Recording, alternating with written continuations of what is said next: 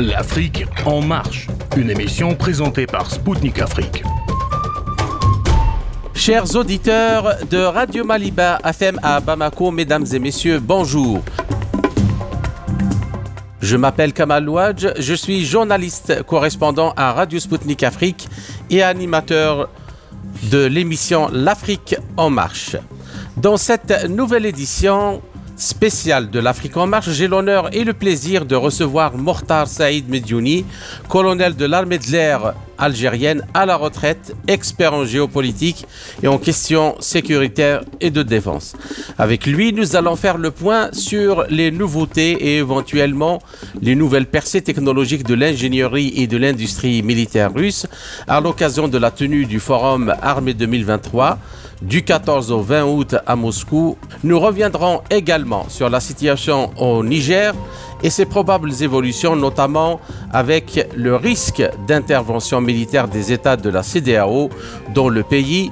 Enfin, nous évoquerons le prochain sommet des BRICS qui se tiendra du 22 au 24 août en Afrique du Sud et toutes les perspectives qu'il ouvrirait pour la coopération avec les pays du Sud, notamment les Africains. A tout de suite sur les ondes de Maliba FM à Bamako.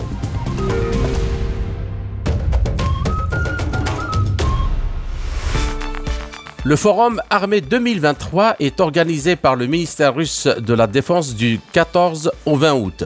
Il présente plus de 28 500 expositions de 1500 exposants venus de Russie et de l'étranger avec les dernières réalisations et innovations dans le domaine de la défense et de la sécurité. Les pays du Moyen-Orient, d'Afrique et d'Asie-Pacifique s'intéressent à l'achat d'hélicoptères dotés de nouveaux moyens d'attaque guidés, a indiqué aux médias russes Alexandre Mekhriev, patron de Ross Abarono Export, principal exportateur d'armes russes. Donc, ces aéronefs ont fait leur preuve en conditions de combat, a-t-il précisé en marge du Forum international armée 2023 qui se déroule près de Moscou. Les entreprises russes de construction d'hélicoptères seront prêtes à fournir leur production à l'étranger après avoir répondu à la demande du marché intérieur, selon lui. Il y a également les avions euh, de chasse ou des bombardiers comme les Su-35, euh, éventuellement les Su-57. Alors pour parler de ces questions, j'ai le plaisir de recevoir Mortar Saïd Mediouni, colonel de l'armée de l'air algérienne à la retraite, expert en géopolitique et en questions sécuritaires et de défense. Alors, colonel Medjouni, bonjour et merci d'avoir accepté de nous accorder cet entretien. Avec Spoutnik, c'est toujours un plaisir et puis euh, je salue l'ensemble de vos, de vos auditeurs en Afrique. Merci, tout euh, le plaisir est pour nous. Alors, euh, première question, comme on dit dans l'adage journalistique, actualité oblige. Alors, quelles sont vos premières impressions du Forum Armée 2023 qui s'est tenu à Moscou en termes de participation, notamment euh, étrangère, et de la qualité des armements exposés Et comment évaluez-vous la participation des pays africains?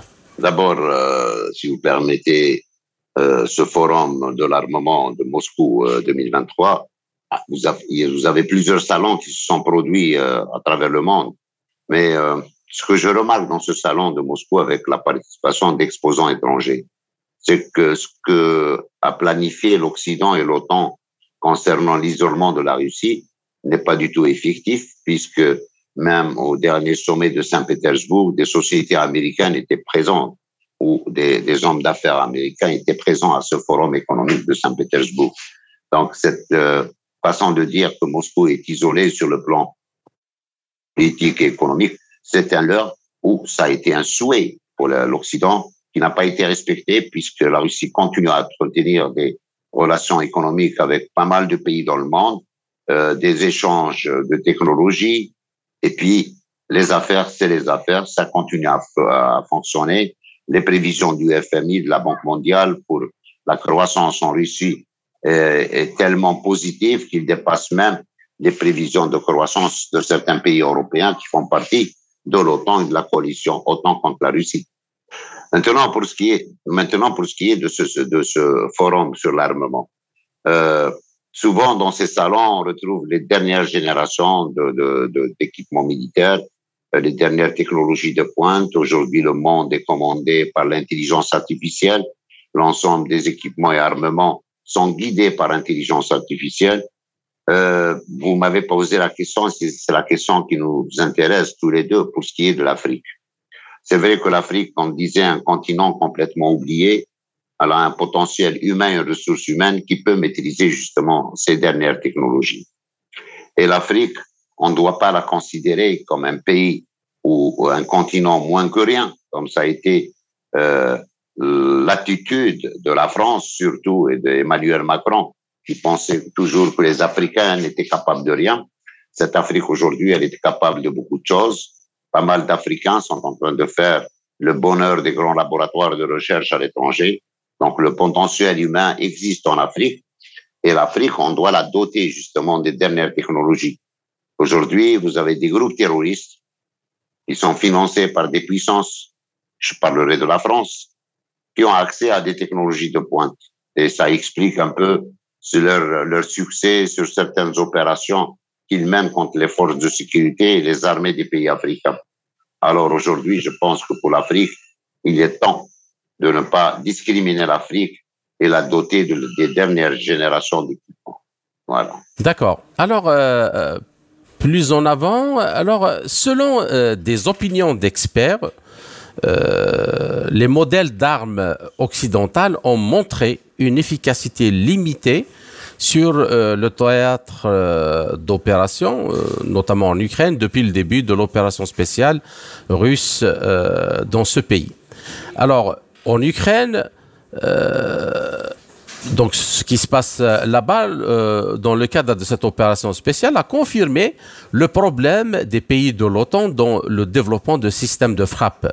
Et l'opposition la plus importante aux armes euh, de l'OTAN est fournie par les systèmes russes de défense antiaérienne et de guerre électronique. Et euh, nous avons remarqué qu'au cours de l'opération spéciale, l'armée russe et les fabricants d'armes russes collectent certainement des informations capitales sur les capacités réelles des armes occidentales, ce qui leur permet, euh, sont beaucoup, selon beaucoup, et j'aimerais avoir votre avis sur ça, selon beaucoup d'experts militaires, d'affiner considérablement l'efficacité des armements euh, contre ceux de l'OTAN. Alors, que pensez-vous de cette euh, analyse et connaît-il réellement de la puissance des armements russes face à ceux de l'OTAN? D'abord, si vous permettez, c'est vrai que dans le monde entier, quand il y a conflit, quand il y a guerre, chacun essaye, dans la mesure du possible, de s'accaparer de l'armement de l'autre en état de fonctionner pour mieux connaître ses faiblesses et ses points forts. C'est ce qui permettra d'intégrer justement ces technologies occidentales sur les technologies russes. Le, le même constat est fait pour les armes russes, qui souvent l'Occident a payé beaucoup d'argent pour avoir cette technologie russe, pour mieux la comprendre. On se rappelle de l'avion légendaire, le MiG-25, qui était le fleuron de l'armée russe et qui a été euh, détourné par un pilote russe pour se poser dans une île au Japon, ce qui a permis aux Occidentaux de comprendre c'est quoi ce phénomène MiG-25 qui peut parcourir de grandes distances, qui peut aller à très grandes altitudes et qui était devenu l'arme fatale contre l'Occident dans cette période de guerre froide. Oui. Aujourd'hui, les armements russes, c'est là où les armements occidentaux. Et vous vous faites rire quand vous me dites euh, ils ont démontré leur inefficacité. Non, parce qu'ils n'ont pas été utilisés. Ils ont été détruits sur les wagons de train. Ils ont été détruits par les Russes dans les magasins où ils les ont stockés. Même la batterie euh, patriote qui se cachait derrière un bâtiment d'habitation. C'est pour cela qu'on accuse les Russes de bombarder des zones habitées. Alors la batterie de patriotes qu'on installe derrière un bâtiment dans une, une, cité résidentielle, ça c'est justement les Ukrainiens qui utilisent leur population comme euh, comme euh, outil de, de, de, protection. Comme bouclier humain. Bouclier humain. Et même cette batterie n'a pas été efficace. On se rappelle de l'Irak. On se rappelle que le dôme de fer en Israël n'a pas arrêté les, petites roquettes artisanale du Hamas qui est tombée comme des pluies sur Jérusalem, du moins sur Jérusalem, c'est Tel Aviv. Est-ce que les Israéliens, parce que l'armement américain, par exemple, il est de technologie israélienne. Quand je parle des drones, des caméras, des systèmes performants d'écoute, d'espionnage, est-ce que les Israéliens ont liquidé la question palestinienne depuis 1948 Non. Est-ce que l'Ukraine a gagné un seul mètre carré de son territoire Non. Et tous les experts américains, d'ailleurs aujourd'hui, les 67% des Américains ne, sont pas d'accord pour que les Américains continuent à fournir de l'aide à l'Ukraine, parce que de grands experts militaires ont fourni au président Joe Biden que tout l'argent qui est déversé, tout l'armement ne servira à rien. L'armée ukrainienne n'est pas en mesure de reprendre ni son ses, territoires, ni de gagner la guerre. Encore moins, encore moins de gagner la guerre. Gagner la guerre, encore moins. D'ailleurs, je vois que votre bibliothèque, il n'y a aucun livre qui est par terre, donc vous ne subissez pas les bombardements qu'on entend sur Moscou. euh, ben oui, mais c'est une chose, c'est un constat c'est un œil expert qui regarde. Donc, si vos livres sont toujours en place, c'est que Moscou n'est pas euh, tellement touché par ces pseudo-attaques ukrainiennes. Donc, de ce fait, aujourd'hui, je crois que la guerre, c'est pas uniquement euh, des armes et des technologies, c'est des hommes, c'est une conviction, c'est du patriotisme, mais aussi c'est une logistique. Quand vous n'avez pas de carburant à mettre dans vos chars, vous ne pouvez pas avancer quand vous n'avez pas d'énergie électrique, on a vu l'hiver comment les Ukrainiens l'ont passé, pour recharger ne serait-ce qu'un téléphone portable, c'est pas facile de continuer à mener cette guerre. Donc, euh, aujourd'hui, je pense que la course à l'armement est une nouvelle course. Euh, de nouveau, malheureusement, après la guerre froide, on a senti une stabilisation sur le marché. Aujourd'hui, les tensions après cette guerre pour un nouvel, un nouvel ordre économique mondial pour un monde multipolaire, eh ben, les, les, les, les secteurs les plus florissants, c'est les secteurs de l'armement qui chaque jour vous produisent un armement de, de haute qualité pour mieux vous défendre. On voit que dernièrement, les Allemands, ils ont acquis le système Arrow euh, de défense aérienne israélien, d'accord, pour protéger leur espace aérien. Vous savez que ce système Arrow, c'est pas grand chose parce qu'il y a ce qu'on appelle les contre-mesures. Oui. Et quand on prend un système, on crée toujours un système qui peut euh, le neutraliser. L'Afrique aujourd'hui, elle a vraiment besoin de construire ses armées. Et elle n'a pas besoin de le construire avec le déchet que les Européens n'utilisent plus. L'armée, les armées africaines ont une confiance totale en la Russie, qui n'a jamais l'Afrique, qui n'a jamais privé l'Afrique d'armement et de technologie. Donc, c'est aux Africains d'abord de faire le bon choix. Les combats ne sont pas les mêmes, ils diffèrent selon mhm. les, environnements en moyens et en technologie. L'Afrique, elle aussi, elle a besoin de drones contre les groupes terroristes.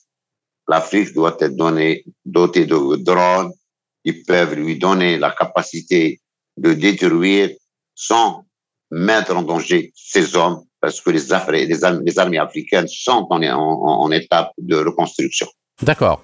Alors, euh, la question suivante, les États-Unis et leurs alliés européens de l'OTAN ont fourni à l'Ukraine jusqu'à 100 milliards de dollars d'armes au cours de l'année écoulée. Alors, euh, allant des chars de combat aux missiles patriotes, comme vous les avez déjà évoqués, et les cadeaux militaires continuent d'arriver, c'est pas encore arrêté.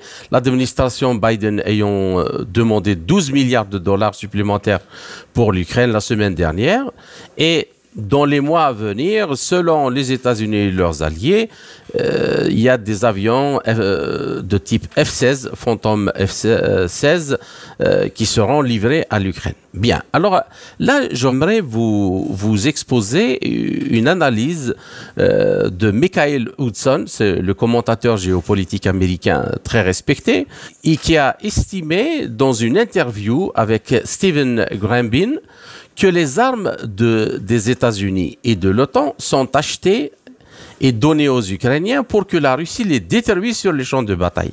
Donc, euh, il sous-entend euh, que ils ne sont pas faits pour se battre, ils ne sont pas faits pour gagner une guerre, ils sont destinés à être utilisés et remplacés rapidement en faisant de nouveaux achats, qu'il veut dire au profit strictement financier du complexe militaro-industriel américain et occidental en général. Donc, selon lui, les Occidentaux, ça fait des années qu'ils n'investissent plus dans l'amélioration d'un point de vue technologique et scientifique de leurs euh, armements. Et ce qui se passe en Ukraine montre justement euh, une supériorité de l'armement russe par rapport aux Occidentaux. Alors, euh, qu'en pensez-vous? Vous savez, d'abord, les, armes occidentales. de tout temps, l'armée, russe, elle dépassait les Occidentaux en armement et en nombre, mais elle est dépassée aussi en technologie. À titre d'exemple, l'armée qui a mis au point les missiles hypersoniques, la première armée qui a mis en place ces missiles hypersoniques qui peuvent parcourir des distances allant jusqu'à 2000 km, sinon plus, et à des vitesses qui dépassent les 15 000, 17 000 km à l'heure, c'est les Russes. Mhm. Le drone hypersonique, c'est les Russes. La torpille-drone, c'est les Russes. Sans compter euh, la guerre spatiale, la guerre mhm. de télécommunications, et la guerre surtout de contre-mesures électroniques par rapport au système euh, occidental. Euh, le lobby de l'armement, vous avez parlé tout à l'heure, vous savez qu'il est le plus important aux États-Unis. C'est lui qui impose d'abord qui est le président des États-Unis et quelle doit être la, la politique des États-Unis à travers le monde, qui n'a jamais changé, ni, d'ailleurs, vous remarquez que, que ce soit les démocrates ou les républicains, la politique étrangère est la même. Absolument. Elle est dictée par un seul lobby, c'est le lobby de l'armement. Donc, c'est tout à fait normal qu'il y a des businessmen qui veulent garder de gagner de l'argent. Il y a d'autres qui veulent euh, imposer une politique. Mais aujourd'hui, on est passé dans une ère de multipolarisme qui, euh, qui est en train de s'installer, qu'on le veuille ou pas. Mm-hmm. Donc, cette course effrénée, c'est un peu la panique à bord. Mais ça ne va rien changer sur le, le terrain des batailles. Non, mais moi, je pense, euh, euh, en fait, euh, vous m'excusez, je vais vous laisser continuer à développer. Enfin, c'est ce qu'il dit, lui, c'est qu'en fait, le, complexe, ce complexe militaro-industriel occidental, notamment américain, il n'est plus euh, dans la logique de développer des armes pour gagner une guerre ou pour servir euh, son armée, mais c'est juste dans le but de gagner de l'argent. Alors, on se fiche royalement de la qualité des armements ben, Ceux qui achètent des armes aujourd'hui, c'est les Arabes, plus les Arabes et les Africains. Et les Européens se sont retrouvés à court de munitions parce que les usines étaient à l'arrêt. Exactement. Aujourd'hui, avec la crise d'énergie, il faut de l'énergie pour produire des usines. Donc, c'est toute une problématique qui, euh, qui, euh, qui s'enchaîne et qui s'impacte, euh, qui s'emboîte sur les autres crises les Américains, des stratèges du Pentagone, ont sonné l'alarme comme quoi on n'a pas les munitions pour aller vers une guerre de haute intensité, surtout quand il s'agit de tous les continents. Il y a des conflits latents avec la Chine, il y a des conflits latents avec la, la Corée du Nord, qui ne fait que fabriquer des armes. Il y a le conflit avec la Russie, et puis il y a le, le Sud global. On a gagné quelque chose avant de nous amener et nous appeler le Sud. Aujourd'hui, eh ben, on a gagné en, autorité, on nous appelle le Sud global, qui est en train d'avancer. Donc, euh, cette problématique des armes. Allez, à propos du, du, du, du F-16 que veulent euh, donner les, euh, disons les Américains, les Occidentaux, parce que c'est l'ordre des Américains, un Occidental qui a un F-16, euh, conformément au, au, FMS, au, au euh, Foreign Military Sales, c'est-à-dire que les ventes d'équipements militaires à l'étranger, il ne peut pas le vendre s'il n'a pas. Sans l'autorisation des, Américains. Ouais. Comme, ça, comme ça a été le cas du missile Arrow, israélien de défense aérienne, des batteries de Arrow, dont des équipements sont américains. Il fallait l'autorisation des Américains pour qu'elles soient vendues à l'Allemagne. Mm-hmm. D'accord? Donc, pour le F-16, moi, je me demanderais toujours, je me suis toujours demandé d'abord comment on peut former un pilote sur F-16 en temps si court. Ouais. C'est pas la même technologie. Ceux qui étaient sur MiG-29, sur Sukhoi, je parle des Ukrainiens. Comment il va être utilisé de quel aérodrome il va déconner? Parce que les Russes, bah, si moi j'étais dans euh, le, le, staff, le stratège russe, ce que je ferais, c'est bombarder toutes les pistes d'aviation de l'Ukraine ils n'auront plus aucun aérodrome pour utiliser leurs avions. Et si jamais ils les font décoller de la Pologne ou d'un autre pays de l'OTAN, ça veut dire que c'est l'OTAN qui déclare la guerre totale à la Russie. Et là, on règle le problème, on rentre dans une troisième guerre mondiale entre la Russie et ses alliés qui vont se mettre de la, de, la partie contre l'OTAN. Et tout le monde qui veut éviter la troisième guerre mondiale, eh ben, on sera dedans. Parce que les Russes ne vont jamais laisser une piste utilisable en Ukraine. Ils ont la capacité de le faire.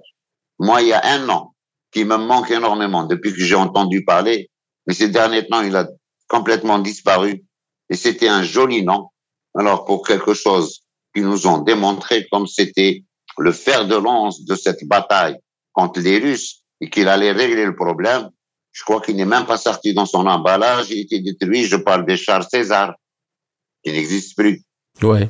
Ça fait partie du souvenir de la dernière guerre, le fameux char César, avec lequel, oh, le, César, le canon César. Le canon, hein? Voilà, avec, avec lequel on faisait euh, peur à des pays avec le canon César. Ben, ce César, il n'a eu qu'une existence, une naissance. Après, il est mort, il a disparu définitivement. D'accord. Bien. Alors, euh, maintenant, euh, nous allons passer à un autre sujet, si vous le voulez bien, Monsieur Mediouni.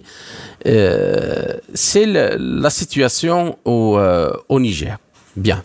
Alors, la semaine dernière, le Conseil de sécurité de l'Union africaine ou je crois il y a quelques jours, a estimé qu'une intervention militaire de la CDAO au Niger peut conduire à un massacre. L'Union africaine s'est ainsi désolidarisée de la CDAO et qui soutient une intervention militaire dans le pays. Et nous avons des pays euh, comme euh, l'Algérie, le Mali, le Burkina Faso, qui ont exprimé un refus catégorique de toute intervention militaire dans ce pays du Sahel. Et ces deux derniers, à savoir le, Mali et le Burkina Faso, ont même averti qu'ils considéreront euh, toute intervention comme une déclaration de guerre et qu'ils vont s'allier avec l'armée nigérienne pour euh, défendre le pays. Alors, comment analysez-vous la situation sécuritaire dans ce pays? Le changement de pouvoir, pour vous, est-il consommé, notamment après la volte-face américaine sur euh, ce dossier? D'abord, d'abord la situation que nous déplorons, que dans notre politique nationale, et je suis fier de faire partie de ce peuple, on a toujours dénoncé les coups de force pour s'accaparer du, du, du, pouvoir. Et on l'avait dénoncé quand? Quand la France faisait des coups d'État en, en, Afrique, grâce à Bob Denard, le mercenaire, qui a changé d'ailleurs la région sahélo-saharienne. Sur 96 coups d'État, 52 ont réussi pour vous dire que les pays africains vivaient au rythme des coups d'État. Et souvent, c'était des puissances étrangères, telles que la France, qui usaient de ce procédé, à savoir le coup de force, pour installer un, un président docile et, euh, et qui était l'allié de la France pour appliquer sur le terrain le désirata de euh, pouvoir néocolonial français. Aujourd'hui, quand on voit ce coup de force, d'abord, moi j'ai une remarque. Le Mali, Burkina Faso, le Tchad, qui ne va pas, qui va pas trop tarder, d'accord? Le Tchad avec la pression de la guerre du Soudan à ses frontières, un autre conflit du Niger à ses frontières, et une jeunesse complètement révoltée contre la France. Quand un Emmanuel et la Libye aussi euh, au nord. Et la Libye. Et la Libye. Quand un Emmanuel Macron donne des ordres carrément à ses putschistes de quitter le pouvoir pour une démocratie, qu'est-ce qu'il a fait Emmanuel Macron et la France pour dénoncer le coup d'État de 2014 en Ukraine pour un président élu démocratiquement? D'accord? Donc, on ne peut pas ou, ou, ou, dénoncer ce qui s'est passé au Niger et fermer les yeux sur ce qui se passe au Tchad. C'est quand même les militaires qui gouvernent. Au Tchad, il n'y a pas de président élu. Bien sûr. Bien sûr. Non, c'est-à-dire que pour la France et pour l'Occident, sauf que la volte-face des États-Unis, elle a donné à réfléchir, c'est qu'il y a de bons coups d'État et de mauvais coups d'État. On se rappelle, Laurent Fabius, ministre des Affaires étrangères de la France, quand il parlait euh, sur la Syrie des exactions de Jamaat al-Nusra, le groupe terroriste le plus sanguinaire. Il a dit les gars d'al-Nusra font du bon boulot. Oui. Donc euh, voilà. Il y a des terroristes qui font du bon boulot, il y a des terroristes qui sont amis sans faire de bon boulot. Bon, globalement, tous les terroristes font du bon boulot pour l'Occident. Ça, c'est aujourd'hui confirmé. Quand vous relâchez des terroristes sur euh, des continents africains, vous n'êtes pas venu en Afrique pour lutter contre le terrorisme. Si on fait l'analyse, d'abord, moi, mon constat, ils étaient où les services de renseignement français? Là, ils démontrent toute leur inefficacité et leur, leur manque de savoir-faire, puisqu'ils n'ont pu prévoir, Macron, il parle d'intérêt de la France en Afrique. Donc, ils n'ont pu prévoir ni le Mali pour défendre leurs intérêts, ni le Burkina Faso, ni en Guinée, ni au Niger, ni au Tchad, et même certains pays qui vont suivre. Je parle du Sénégal. Je pense que ce qui est en train de se passer au Sénégal est une autre révolution de jeunesse qui est en train d'être entamée. Et, il y a, euh, il y a des gens qui disent, enfin, en France, euh, que les services dans l'enseignement ont fait leur travail et qu'ils ont donné toutes les informations nécessaires à l'Élysée, aux hommes politiques, donc aux, civils, mais, mais c'est les civils qui ne sont pas à la hauteur et qui ne sont pas à la page de ce qui se passe en Afrique. Ils n'ont fait, ils n'ont fait qu'à leur tête. Et en fait, euh, voilà, c'est la débandade. vous savez, vous savez, Monsieur Kamel, euh, les civils, c'est la DGSE, d'accord? Même les ambassadeurs, c'est des civils. Les militaires, c'est des Français. Les civils, c'est des Français. Donc, c'est la France qui est incompétente. Allez, Absolument. Pour les choses. Bien sûr. Pour ne pas euh, essayer de voir et de comprendre les nouvelles menaces et les nouvelles crises. Faudrait les prévoir et les traiter avant qu'elles ne se produisent. Après, c'est trop tard. Donc rien n'a été compris par les Français dans la région sahélo-sahélienne. La France, elle aurait dû comprendre et prendre la leçon quand elle a détruit la Libye.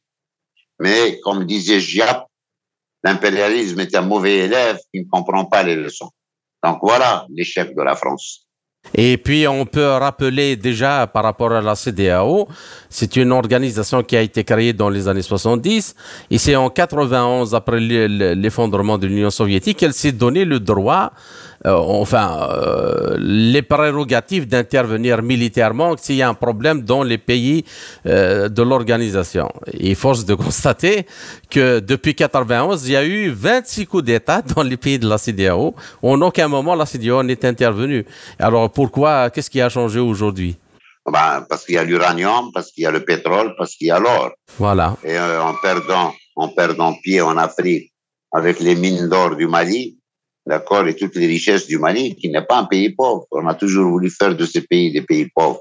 On les a maintenus dans un statut de pauvre.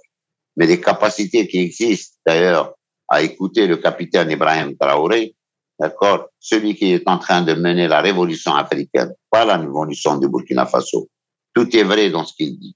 Donc voilà, on a voulu maintenir ces pays dans cette situation de pays faibles, de pays pauvres. Bien. Alors, pour rebondir sur ce que justement les propos du chef de l'État euh, burkinabé, il y a récemment, il a évoqué le danger que représente pour l'Afrique le trafic d'armes euh, occidentales en provenance d'Ukraine.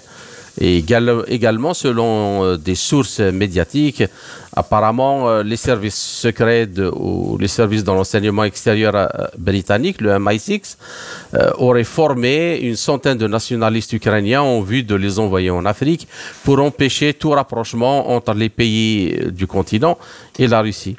Alors, comment estimez-vous ce risque pour les pays du Sahel? Et qui combattent le terrorisme depuis des années déjà. Et nous avons le précédent de ce, des combattants qui sont arrivés de, de, Syrie, qui sont arrivés d'Irak et, d'autres régions et qui pilulent actuellement euh, dans la région du Sahel.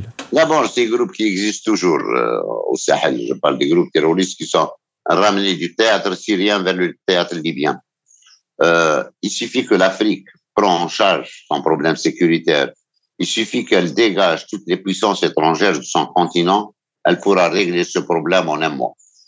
Connaissant l'Afrique, connaissant les Africains, c'est des combattants et des résistants qui sont jaloux pour leur pays, pour leur continent. Donc, je pense que la lutte, elle sera implacable à condition que les financements et les paiements de rançon et le surarmement qui est octroyé aux terroristes s'arrêtent. Et c'est là où on dénonçons la même mise de l'étranger sur les affaires internes de l'Afrique. Pour ce qui est des sons euh, mercenaires ukrainiens, je leur dis dès, dès maintenant, s'ils rentrent en Afrique, je leur dis dès maintenant adieu. Je souhaite que leurs parents vont se consoler rapidement parce qu'ils n'auront aucune chance que leur vie soit, soit longue et prospère dans le continent africain. L'Afrique, aujourd'hui, elle a compris qui est son ami, qui est son ennemi. Et les ennemis sont combattus. La France ne restera plus en Afrique. La France, elle est rejetée. La France, elle est en train d'appliquer la politique de la terre brûlée, puisque moi, je suis rejeté et je n'aurai aucun avenir en Afrique. Alors, je vais tout casser sur mon passage et laisser le chaos s'installer en Afrique. Mais là, je crois qu'il y a une nouvelle génération de jeunes officiers qui ont compris le piège dans lequel la France voudrait faire, euh, voudrait, voudrait piéger les pays africains. Et quand je vois le capitaine Brahim Traoré, comment qu'il est en train de comprendre la problématique en lançant des projets de développement pour accompagner la lutte antiterroriste, c'est ça. Là, faire, faire participer une jeunesse à titre mhm. volontaire, c'est ça, défendre son continent. Et tous les autres États sont en train de faire la même chose. Regardez le Niger. L'appel à la mobilisation générale pour combattre les forces de la CDAO n'est pas venu de, des putschistes, il est venu de la population. Oui. Donc, cette euh, harmonie entre, malheureusement, chose que je dénonce, les putschistes, mais ils sont là aujourd'hui. Mais ce soutien populaire leur donne encore plus de légitimité. Et est-ce qu'en Côte d'Ivoire, les élections ont été démocratiques pour que quelqu'un parle de putschisme et d'antidémocratie? Est-ce que dans d'autres pays que je n'ai pas envie de citer, les élections ont été démocratiques? Est-ce que c'est pas des puissances qui ont installé tel ou tel à la tête d'un État? Eh ben, tant qu'on continue à appliquer ce principe de démocratie, de l'égalité, d'une façon aléatoire, tout dépend si euh, M. Kamel est avec nous ou pas, ça ne marchera jamais. Et c'est pour cela que d'autres d'autres coups d'État auront lieu dans le continent africain. D'accord. Ainsi s'achève la première partie de notre euh, entretien. Chers auditeurs, je vous retrouve en compagnie de mon invité, le colonel Mortar Saïd Medjouni, pour la seconde partie de notre émission, après une courte pause musicale.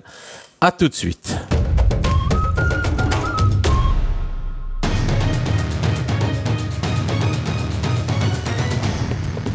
Suivez Spoutnik Afrique sur Maliba FM. Du lundi au vendredi à 19h, Spoutnik décryptera l'actualité africaine et internationale dans ses émissions Zone de contact et Afrique en marche. Politique, économie, défense, diplomatie. Des spécialistes de renom vous donneront une vision alternative à celle proposée par les médias mainstream. Du lundi au vendredi à 19h sur Maliba FM.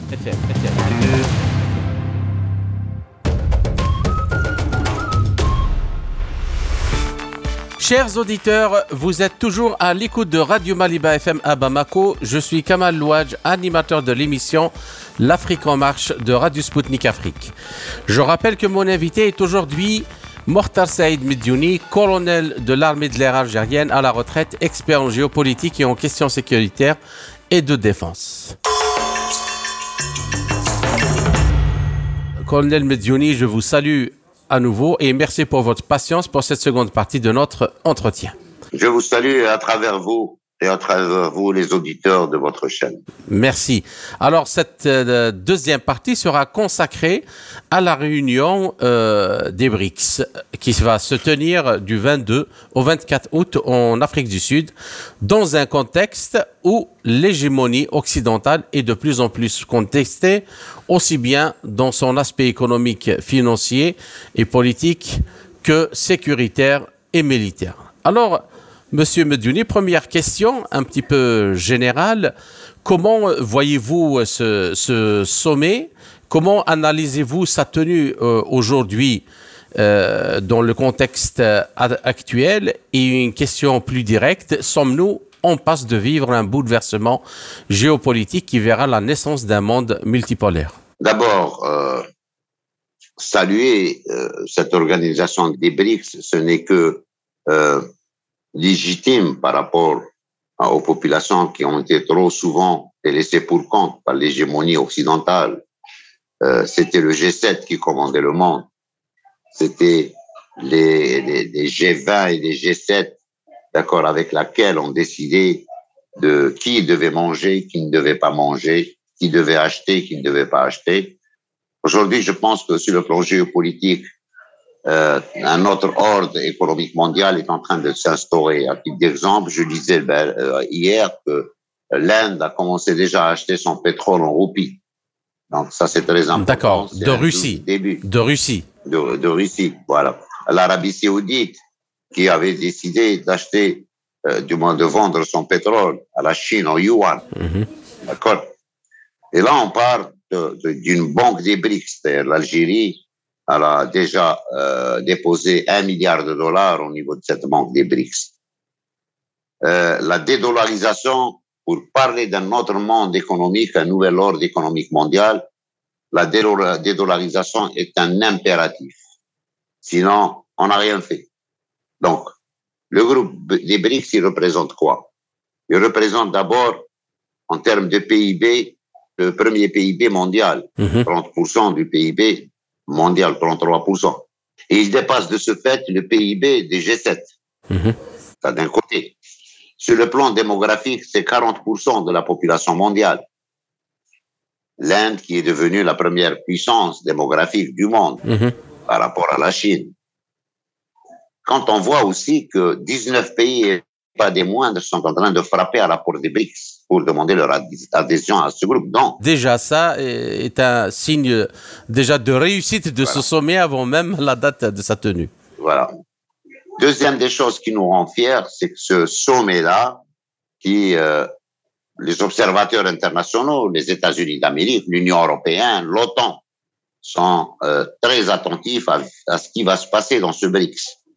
Dans ce sommet de BRICS, on parle déjà de la dédollarisation et d'une monnaie des BRICS Mhm. chose qui fait énormément peur aux autres, aux ennemis des nations libres. Euh, la réactivation par l'Algérie des pays du tiers-monde qui ont joué un rôle politique très important dans, dans- dans les années 70. Cette réactivation des pays du tiers-monde et qui qu'on appelle aujourd'hui euh, les pays émergents. Et la majorité, c'est des pays émergents. Et on a gagné un titre. Avant, on était juste le Sud. Aujourd'hui, on est le Sud global. Et ça fait plus joli. D'accord? Mhm. Au moins, on nous reconnaît qu'on est le global. Et je me rappelle de cette euh, phrase qu'avait dit un grand expert pour les gens de Wall Street. Il a dit, la majorité, c'est nous. Nous sommes les 99% de cette population. Ceux de Wall Street, vous êtes le 1%. D'accord. Parce que le monde, on a appauvri le monde, on a pris ses richesses gratuitement, on continue à l'exploiter sans rien partager avec les autochtones des pays, sans rien partager avec le développement des, pays. C'est le phénomène du terrorisme. Il est aujourd'hui dans le Sahel. On a déstabilisé le Sahel. À titre d'exemple, 90% de la population nigérienne n'a pas accès à l'électricité. Est-ce que Areva et consorts n'auraient pas pu construire une centrale nucléaire pour doter le Niger d'électricité Comment peut-on aujourd'hui parler de développement de l'Afrique sans accès à l'énergie? C'est avec l'énergie qu'on crée des usines, qu'on crée des emplois, qu'on crée de la richesse L'énergie Et l'eau. Ouais. aussi. Voilà. L'eau, si vous avez de l'énergie, vous pouvez faire votre forage. Et vous aurez besoin d'énergie pour envoyer cette eau dans les villages. Oui, absolument. malheureusement, c'est le problème de l'énergie qui reste posé pour l'Afrique, qui possède toutes les richesses énergétiques de ce nouveau monde.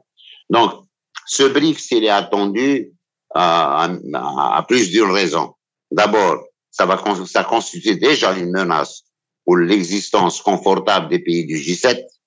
Et comme ça donne un espoir pour la majorité de cette humanité de retrouver un bloc économique, social, qui peut apporter une autre solution à leurs problèmes dans une solidarité et le respect mutuel entre les nations.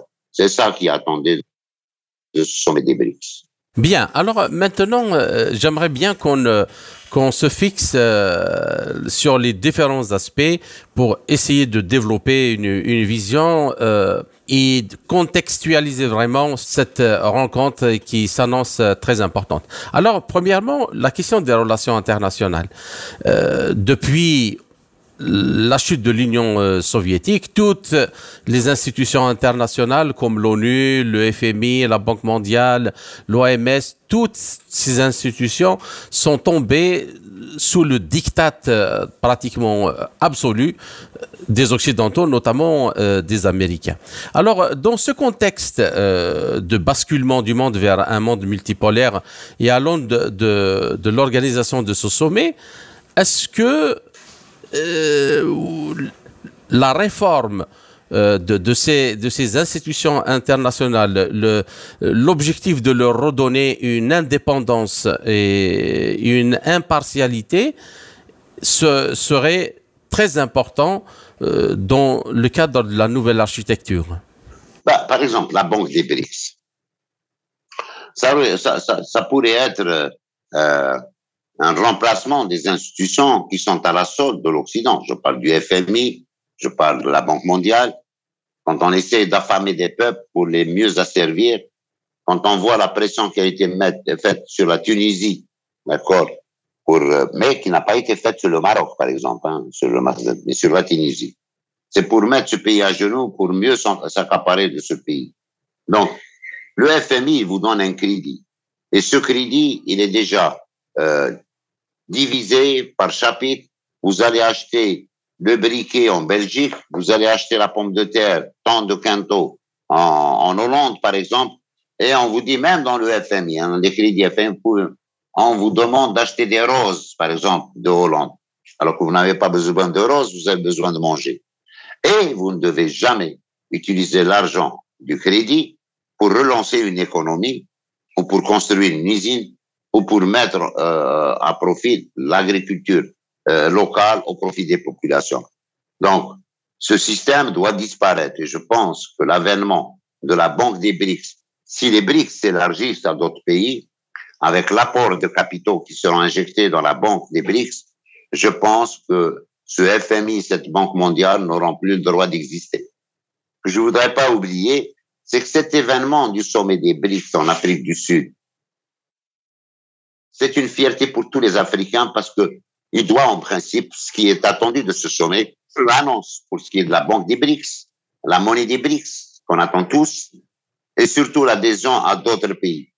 Et euh, hasard du calendrier peut-être et du lieu, c'est que c'est en Afrique, le pays, le continent des opprimés, que de là va repartir, va naître un nouvel ordre économique mondial qui sera équitable et qui sera rentable pour l'ensemble des humains de cette planète.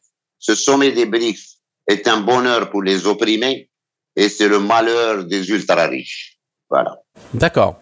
Bien, alors euh, pour rebondir euh, sur, le, sur ce que vous venez de développer par rapport euh, à l'économie, si l'on regarde la situation actuelle, notamment depuis le début de l'opération spéciale russe en Ukraine, il a déshabillé complètement le, système néolibéral occidental qui finalement est basé uniquement sur l'impression de l'argent sans qu'il y ait de, de développement réel qui accompagne l'augmentation de la masse monétaire dans le système économique. Nous le, voyons par rapport à la question de l'énergie, nous le voyons par rapport à l'industrie. L'industrie, elle est dans les pays de, de l'Est, la Chine, la Russie, l'Inde, euh, et ainsi de suite. Et même, même la nourriture, même la nourriture, euh, le, blé, si on détourne pas ce qui est envoyé par la Russie, ces pays auront du mal à, se, nourrir.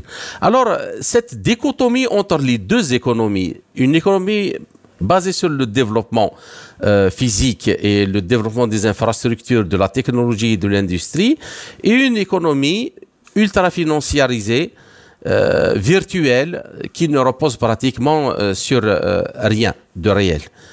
À votre avis, de quel côté devraient pencher les Africains et quels sont les types de coopération et de collaboration à faire avancer en priorité justement pour les aider à, lancer des processus de développement euh, orientés vers euh, les populations? Le président Abdelmajid Tebboune, président de la République euh, algérienne démocratique et populaire, a mis sur la table africaine chose qu'aucun pays, même les Occidentaux, qui sucent le sang des Africains, qui ont exploité pendant des années les richesses de l'Afrique, l'uranium, l'or, le pétrole, n'ont jamais mis une telle somme pour le développement africain. il a mis cette somme pour d'abord les écoles, pour les forages d'eau, pour les hôpitaux. D'accord C'est comme ça qu'on peut donner une chance à des générations d'Africains de se sédentariser, parce que si on les sédentarise pas, ils pourront rien produire. Maintenant, vous me demandez de comparer entre les deux. Non, l'Afrique, elle est adulte aujourd'hui, elle est mature. Et justement, l'outil par lequel nous communiquons communiquant tous les deux à travers nos portables téléphoniques, qui sont devenus le bureau, qui sont devenus tout. L'Africain, il en possède, il le maîtrise très bien. Il est au courant de tout ce qui se passe à travers le monde. Et il sait aujourd'hui qui est qui, qui lui veut du bien, qui lui veut du mal. Aujourd'hui, je pense que si demain il y a une monnaie euh, des BRICS, avec la banque des BRICS, je pense que tous les Africains vont courir vers cette banque vers cette monnaie parce que le français a pas. Je pense que le compte à rebours a commencé pour sa liquidation du continent africain. Celui qui a euh, rendu encore plus riches les Européens et plus pauvres encore les Africains, bah, c'est le moment qu'ils disparaissent du champ africain pour donner un espoir à l'Afrique de se reconstruire. L'Afrique a la capacité de le faire. S'il y a des institutions qui fonctionneront normalement, et en toute euh, équité entre les nations, avec des analyses logiques et objectives, pour aider réellement ces nations à se hisser au rang des nations modernes, l'Afrique peut le faire. L'Afrique a besoin d'éducation aujourd'hui, elle a besoin de santé, elle a besoin d'accès à la technologie, de haute technologie, pour justement euh, la deuxième réserve d'eau au monde, après l'Amazonie, elle est en Afrique, au lac Victoria. D'accord? Est-ce que l'Afrique, elle est en manque de, de, de, de richesse? Non. Elle est en manque de management. Elle est en manque de bonne gouvernance. Pour que les, euh, les, les, les, présidents corrompus qu'a installé la France à la tête de certains États ne travaillent pas pour enrichir la France, mais travaillent pour développer leur peuple et leur pays. Et c'est pour cela qu'il n'y a aucune comparaison à, faire sur le plan des intérêts l'Afrique, elle est mature aujourd'hui pour choisir ses intérêts. D'accord. Alors, euh, la question suivante, euh, Monsieur Mediouni, c'est par rapport à l'industrialisation. Euh, L'Afrique, la majorité des pays africains sont des terrains vierges pour l'industrie, il n'y a pratiquement euh, pas grand-chose. L'agriculture aussi, euh, elle existe, mais elle n'est pas euh, massive, elle n'est pas très technologique de telle façon à produire assez pour nourrir les populations et éventuellement, pourquoi pas, transformer et, exporter vers l'étranger. Alors, dans ces domaines, par rapport à ce que vous, avez évoqué à la banque, euh, est-ce que euh, ça ne serait pas très intéressant euh, qu'il y ait des projets, j'allais dire, un peu fédéraux et avec des applications pas uniquement dispersées dans tous les, pays, dans l'agriculture, qui serait le moyen de tirer les pays africains vers l'avant. Vous savez, quand vous partagez, par exemple, une rivière en Afrique qui passe par plusieurs pays, hein, le lac Victoria qui vient de l'Ouganda, il faudrait qu'aujourd'hui, dans les nouvelles formes de gouvernance, on passe à une connexion interafricaine avec des projets communs qui pourront développer toute une région, toutes les populations qui sont sur le chemin de ce lac ou de cette rivière ou de cette agriculture qui est euh, à provision dans ce pays, dans ce pays, dans l'autre pays, l'interconnexion, la connexion interafricaine et le développement commun de projets structurants permettra justement à l'Afrique de gagner du temps. vous m'avez parlé de l'exploitation des, des richesses de l'Afrique. Et est-ce qu'on est, est-ce que l'Afrique peut exporter? Oui, depuis des années. Le cacao, il provient d'où? Le café, il provient d'où? Et encore et encore. Et même le bois du Gabon, d'accord, qui fait le bonheur des Européens. On est en train de dévaster la forêt gabonaise, d'accord, au profit du bien-être des, des Européens. Aujourd'hui, la prise de conscience et la maturité politique des Africains peut émerger justement sous cette forme de gouvernance à travers une connexion interafricaine, une solidarité interafricaine pour des projets structurants pour toute une région. Vous savez, le Sahel, c'est la même sociologie, c'est les mêmes besoins Mhm. et c'est les mêmes richesses. Euh, vous descendez encore plus bas, la même sociologie, la connexion entre familles, vous savez, la même famille qui est dans ce pays, qui a sa connexion dans, dans, dans l'autre pays. Donc, cette forme de connexion peut aboutir à des projets structurants pour toute l'Afrique et ça lui permettra justement de gagner du temps. Alors, euh, euh, une dernière question avant d'arriver à un aspect plus global, c'est la question sécuritaire. Euh, parce que renverser la table comme ça d'un seul coup pour dire qu'à partir de maintenant, nous sommes souverains dans nos pays, ne plus commercer avec les monnaies occidentales comme l'euro et le, et le dollar, euh, il est tout à fait clair que ça va attirer pas mal d'ennuis. Alors, et, donc, euh, il est tout à fait nécessaire d'avoir des, forces militaires capables de défendre euh, le territoire, mais pas uniquement les forces militaires, mais même en qualité de renseignement, de surveillance du territoire, pour faire en sorte que les, mouvements terroristes qui généralement sont à la solde ou au moins au moins agissent là où ils arrangent le- les intérêts des Occidentaux, ne puissent pas sévir. Comment voyez-vous la chose euh, de ce point de vue? Que peut faire euh, la Russie, par exemple, dans, dans, dans cet aspect-là? Et puis, euh,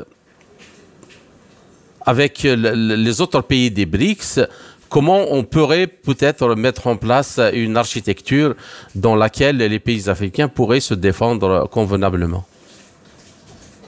D'abord, les BRICS sont appelés à évoluer, à évoluer en force militaire stratégique, à évoluer euh, pas uniquement. Non, mais quand je vois, par exemple, en Afrique, en Afrique, tout est à refaire. Quand je vois dans ce conflit du Niger, la CEDEAO, qui est euh, une organisation économique des pays ouest-africains, qui se transforme en Conseil de sécurité des Nations Unies, donc elle est où? l'Union africaine c'est dernièrement que le Conseil de paix et de sécurité de l'Union africaine a dit non à l'intervention militaire. D'accord? Donc, c'est pour cela qu'il y a un travail de fond, un travail politique de fond et une restructuration des organisations africaines. C'est très important pour, parce qu'il faudrait mettre de l'ordre pour euh, aborder euh, demain. Et aborder demain, vous venez de le dire, il y a une autre monnaie, une autre forme d'échange économique, une autre forme de relations internationales. C'est pour cela qu'il est temps à l'Afrique de mettre en place des structures modernes capables de faire face à ces changements sans être déstabilisées. Euh, pour ce qui est de l'aspect sécuritaire, l'aspect sécuritaire, c'est la France qui est derrière pratiquement tous les groupes terroristes. Quand on voit un média qui appartient au Quai d'Orsay donner la parole pendant une heure et interviewer le chef de l'ACMI, est-ce que ce média n'est pas un support des groupes terroristes, par exemple Et dire dans leur politique qu'on est venu en Afrique pour lutter contre le terrorisme, donc en accent, ils vous donnent tout le contraire. Je pense qu'aujourd'hui, les Africains, d'abord, l'armée malienne, elle était interdite d'agir dans le nord de son territoire par les troupes françaises pendant des années. On n'a jamais permis à des armées telles que le Niger, le Mali, le Burkina Faso d'avoir des armées, des moyens, des équipements. L'armée malienne est en train de monter en puissance grâce à l'apport d'équipements russes. Il lui a été euh, vendu. Le Burkina Faso fait la même chose. Je pense qu'aujourd'hui, d'ailleurs l'Algérie, on en a formé énormément de cadres militaires à l'Académie interarmes de chercheurs de tous les pays africains. Que l'Algérie est parmi les seuls pays qui donnent des bourses d'études à des jeunes Africains dans tous les domaines, militaires et civils. Euh, le, le, ministre des Affaires étrangères, euh, Abdoulaye Diop euh, du, du, Mali, il a fait ses études à l'École nationale d'administration d'Alger. Donc voilà, cette qualité de cadre qui maîtrise la diplomatie et tout le monde est impressionné de ce que dit le ministre des Affaires étrangères du Mali. Donc les moyens existent, la ressource humaine elle est là. Maintenant, vraiment donner la chance à cette nouvelle génération de stabiliser l'Afrique, de ne plus recourir à des coups d'État, mais d'aller vers la démocratie en essayant de convaincre, de convaincre les sociétés pour le changement réel qui doit s'opérer afin de faire face aux défis de demain qui sont énormes, je vous l'accorde, mais qui ne sont pas insupportables ni insurmontables. D'accord. Alors, euh, pour faire une sorte de, conclusion générale euh, par rapport à cette euh, deuxième partie, si je, je, vous ai bien suivi, donc et la réunion des BRICS, euh, c'est un événement extrêmement euh, important. C'est un qui peut être un virage absolument euh, déterminant dans la redéfinition d'une nouvelle architecture mondiale dans, tous ses aspects, qu'ils soient économiques, financiers, industriels, sécuritaires. Est-ce que dans cette optique-là, est-ce que euh, les BRICS, il y a des voix actuellement qui appellent même à les fusionner avec euh, l'organisation euh, de, coopération de Shanghai, qui est une organisation économique, mais aussi sécuritaire? Est-ce que on peut voir est-ce que vous estimez qu'il est possible de voir l'évolution de ce club de pays après qu'il soit intégré par d'autres? Euh, vers une, une, sorte de coalition ou d'alliance économique, sécuritaire, euh, militaire, de telle façon à imposer pas uniquement euh, faire appel, mais à l'imposer dans les faits face à l'hégémonie occidentale. Peut-être que moi, je suis un peu trop idéaliste, mais si le groupe de Shanghai et les BRICS se mettent ensemble, c'est toutes ces populations qui attendent d'intégrer les BRICS. On sait qu'il y a 19 actuellement, et pas des moindres. Je parle de l'Iran, de l'Arabie saoudite, de l'Argentine, de l'Algérie, de l'Égypte. C'est des pays qui pèsent sur la scène internationale.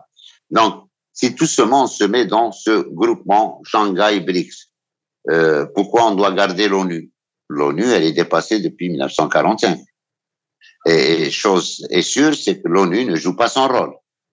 Parce que quand on crie aujourd'hui au loup au Niger, est-ce qu'on a euh, envoyé une force euh, africaine de l'Ouest pour libérer le Sahara occidental? Non, c'est pas tellement intéressant. Ok. Est-ce qu'on a libéré la Palestine? Est-ce qu'on a, euh, disons, réalisé sur le terrain le plan de l'ONU pour ce qui est de deux États vivant ensemble, deux États viables? Est-ce que euh, l'ONU a évité le massacre qui a été commis au Yémen? Est-ce que l'ONU a joué son rôle en Libye? Donc voilà pourquoi continuer à donner nos cotisations à une organisation internationale qui a été censée être créée pour être juste et équitable par rapport à tout le monde qui vit sur cette planète et qui malheureusement a pris un autre chemin. Cinq membres permanents décident du reste de ce qu'on appelle le Sud global pour leur politique et leur sécurité. Donc voilà, tout le problème est là. C'est, moi, je vois bien ce groupe de Shanghai et le groupe de BRICS changer complètement la donne et instaurer autre chose que cette ONU qui ne répond plus aujourd'hui aux attentes de l'humanité. D'accord. Eh ben, je vous remercie, Monsieur Mediouni, pour tous ces éclaircissements par rapport euh, à la situation en Afrique, euh, à cette réunion des BRICS euh, qui s'annonce très très importante et qui peut être même être un virage déterminant dans la politique mondiale. Alors, chers auditeurs, notre entretien arrive à sa fin. Colonel euh, Mortar Saïd Mediouni, je vous remercie pour cette euh, patience et pour ce, tout ce que... C'est moi, c'est moi et je salue Spoutnik et ses auditeurs. D'accord. Alors euh, j'espère vous retrouver dans les quelques semaines à venir dans un autre entretien pour traiter d'un autre sujet. Merci encore une fois et à très bientôt. C'était Mortar Saïd Mediouni, colonel de l'armée de l'air algérienne à la retraite, expert en géopolitique et en questions sécuritaires et de défense. Ainsi, S'achève cette édition de notre émission L'Afrique en marche, proposée par Radio Sputnik Afrique en partenariat avec Radio Maliba FM à Bamako. Je suis Kamal Louadj, merci de nous avoir suivis, tout en espérant avoir été à la hauteur de vos attentes. Chers amis, je vous retrouverai très bientôt pour une autre émission. D'ici là, portez-vous bien.